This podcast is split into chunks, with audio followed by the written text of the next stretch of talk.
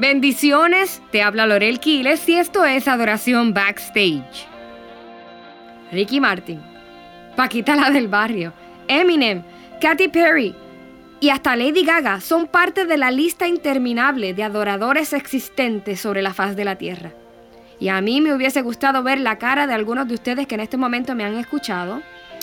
Eh, y a lo mejor estarán pensando que vengo con alguna doctrina extraña o errada.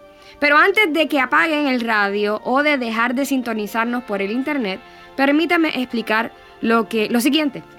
El diccionario define la palabra adorar como reverenciar a alguien, tener un temor que nos lleva al punto de la obediencia.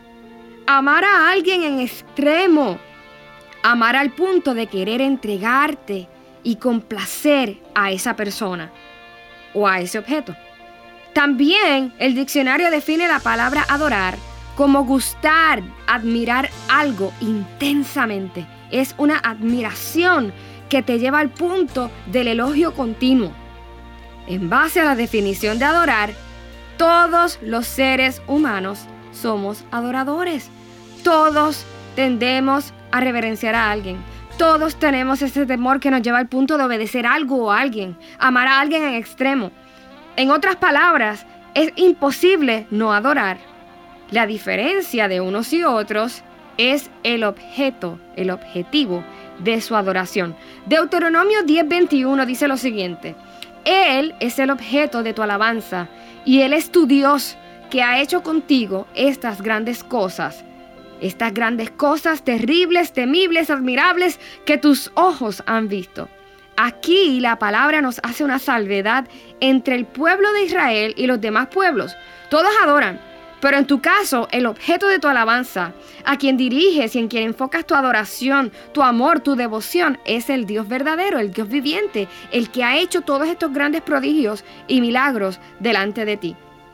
Tengo por costumbre hacer varias preguntas de entrada a aquellos que se acercan con el interés de ingresar al ministerio de adoración. Y la primera de las preguntas es ¿por qué? ¿Por qué quieres ser parte del ministerio de alabanza de nuestra congregación? Y la gran mayoría me da la misma respuesta.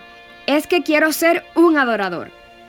Yo no tomo en poco ni cuestiono las intenciones de aquellos que contestan de esta manera, pero la realidad es que todavía la percepción de mucha gente es que los que adoran son los que cantan los domingos al frente o que no soy un adorador hasta que soy parte de un grupo de alabanza, hasta que voy a los 20 seminarios o congresos de adoración.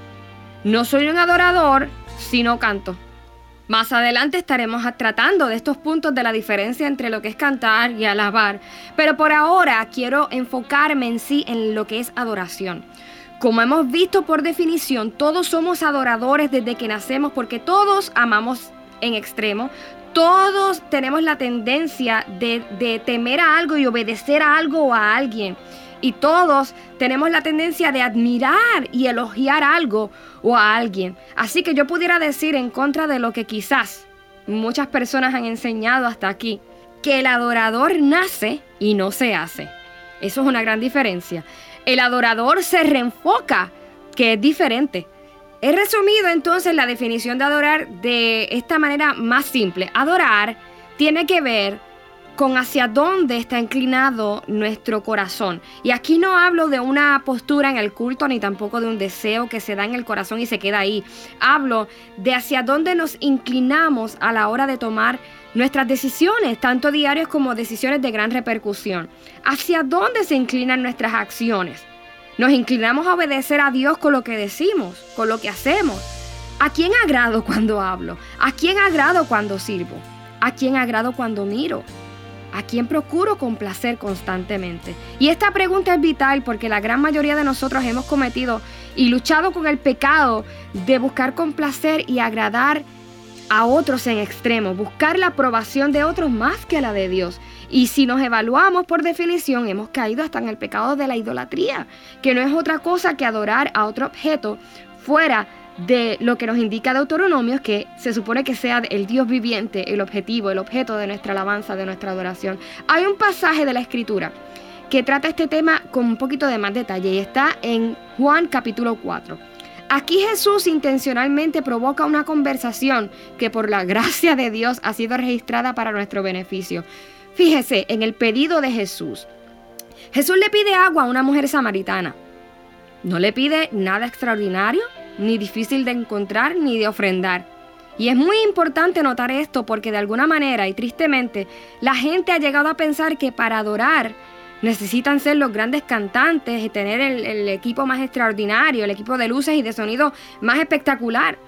Pero por el contrario, Jesús le pidió a esta mujer lo que estaba accesible a ella, lo que ella podía dar, lo que ella podía manejar.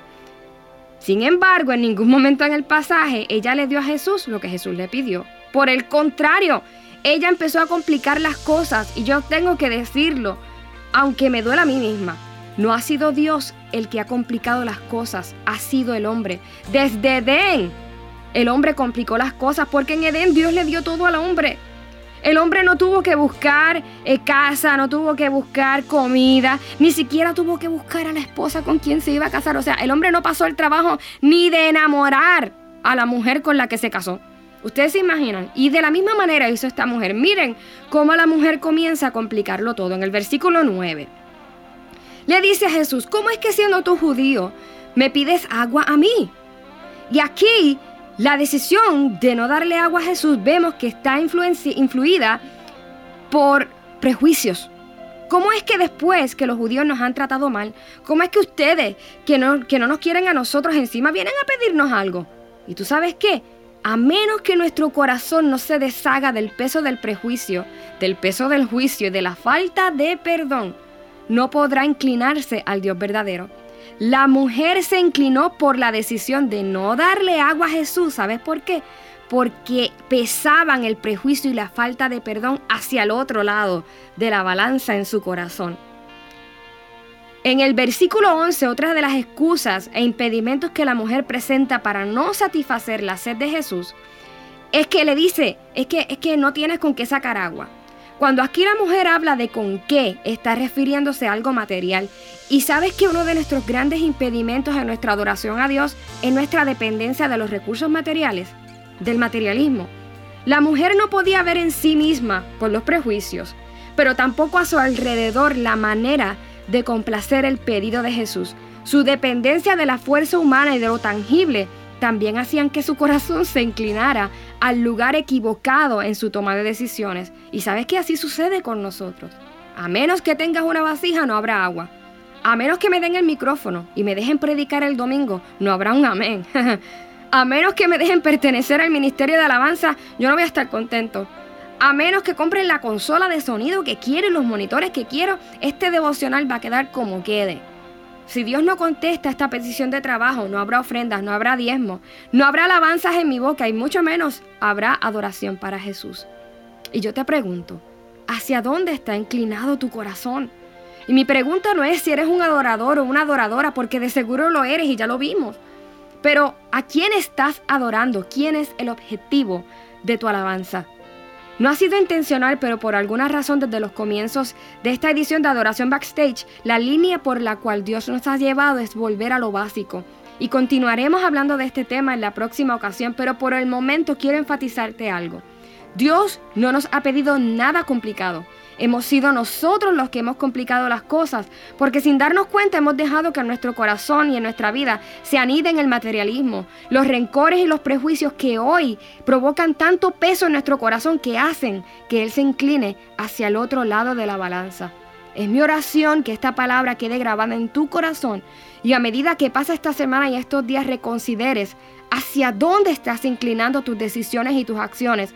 Porque más allá de ser el líder de alabanza o de pertenecer a una congregación, más allá de saberte la Biblia completa que te la puedes saber, amado hermano, lo que decides, lo que hablas y lo que haces finalmente es adoración.